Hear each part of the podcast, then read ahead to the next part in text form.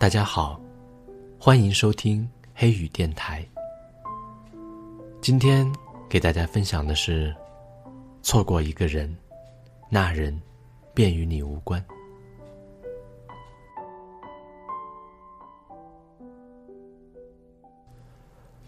余光中说：“旅行的意义，并不是告诉别人这里我来过，而是一种改变。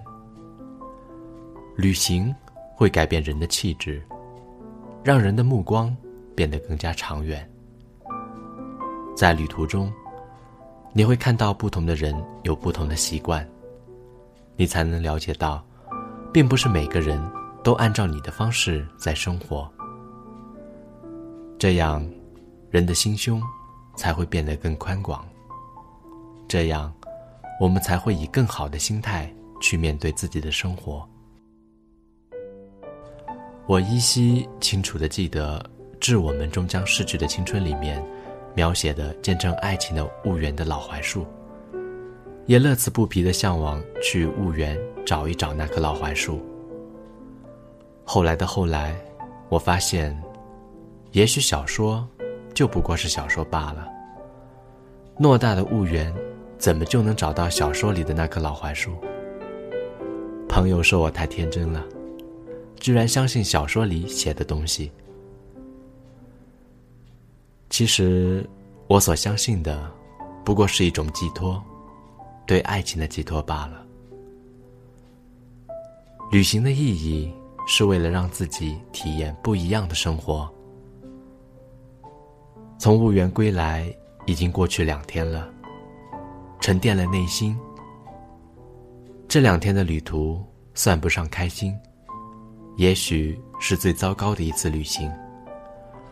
我没有忘记自己去之前是多么向往的心情，并不是因为婺源不够魅力，是因为自己带着太多的心情去遥望那漫山遍野的金黄。登高望远，站在江陵的山坡上，望着一山的金黄，一层层的油菜花，美得让人心醉。可是我的心却碎，意累。也许就像余光中说的那样，我们会看到不同人的不同生活习惯。有时候，我们不是都能要求别人。按照自己的生活方式去过生活，我们不能因为别人不能达到我们心里所想要的那种生活态度，就不能接受。突然发现，生活也是不容易的，与他人一同生活、一同相处，也是那么不容易的。所以，那么多的未知。我又怎么敢那么疯狂的说要跟他在一起，跟他生活在一起呢？在婺源的最后一个晚上，在农户家吃完晚饭，便一个人顶着寒风，散步在茶园里。夜路黑漆漆的，没有路灯。我打着微弱的手机灯光，放着音乐。漫步在空无一人的茶园里，望着天上少有的星星，紧了紧衣服，冷却，没有一丝的感觉。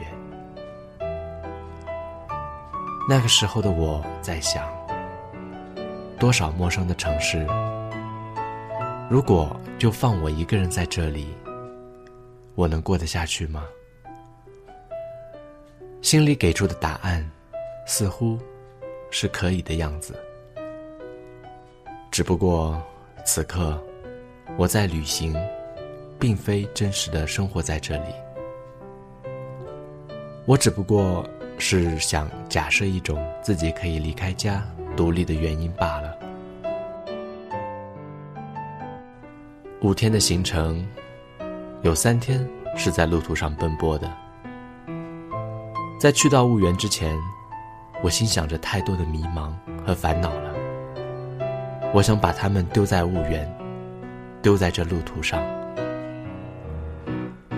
却不曾发现，我只是将这些多余的东西换了一种方式，打包好了，再带回来。漂泊了五天，最终我还是没有找到我要的答案。最终，还是带着迷茫和烦恼回来。花掉的钱，并没有换来开心。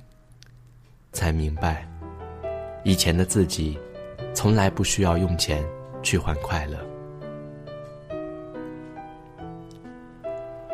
我好想对着山谷大喊一声。喂，把我还给我吧！我想要那个快乐的我。漂泊以后，回到公司，事情突然就多了起来，连毕业设计都要暂停下来。可是这样的忙碌，却没有让我觉得时间过得很快。曾想着时间慢一点，让毕业。不要来的那么快，而现在，好想时间过得快点，让毕业来得快一点，让独立变得更如我所愿。之前一直在犹豫的三支一扶，至今为止，我也没有很好的做决定。我开始讨厌自己一天一个想法的优柔寡断。和善变，我不喜欢这个自己，不喜欢这个不快乐的人儿。九把刀的《等一个人》咖啡里，阿拓说过一句话，让我记忆深刻。用十年后的自己，站在现在的角度看待现在的事情，你就会发现，也许十年后的自己。根本不在乎这些事情，那么你又何必生气呢？也许大概的意思就是这么说的。书好不好看不是重点，重点只是我喜欢里面的故事，里面的人，还有里面的咖啡店。人要达到什么样的一种状态，才能做到释然？我好想知道，却无从知晓。这本书也陪伴我从旅途的开始到结束。我似乎对书的兴趣比对婺源的兴趣更大，因为我在里面找到了美好。一直以为自己很有勇气，但真的事情发生了，才发现自己也不是完全可以做到不顾一切。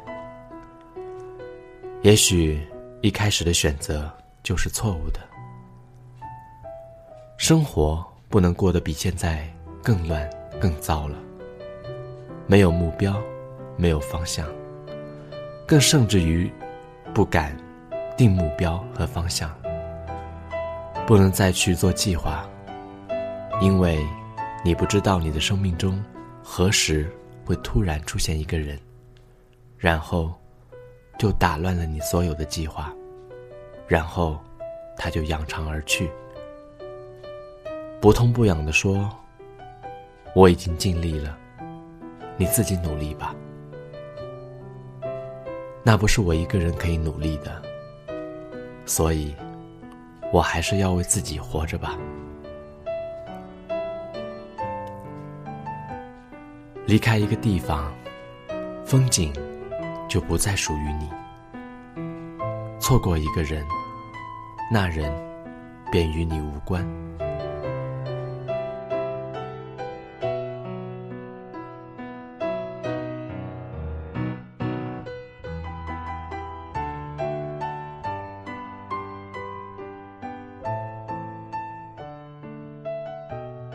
感谢您的聆听，我是黑雨。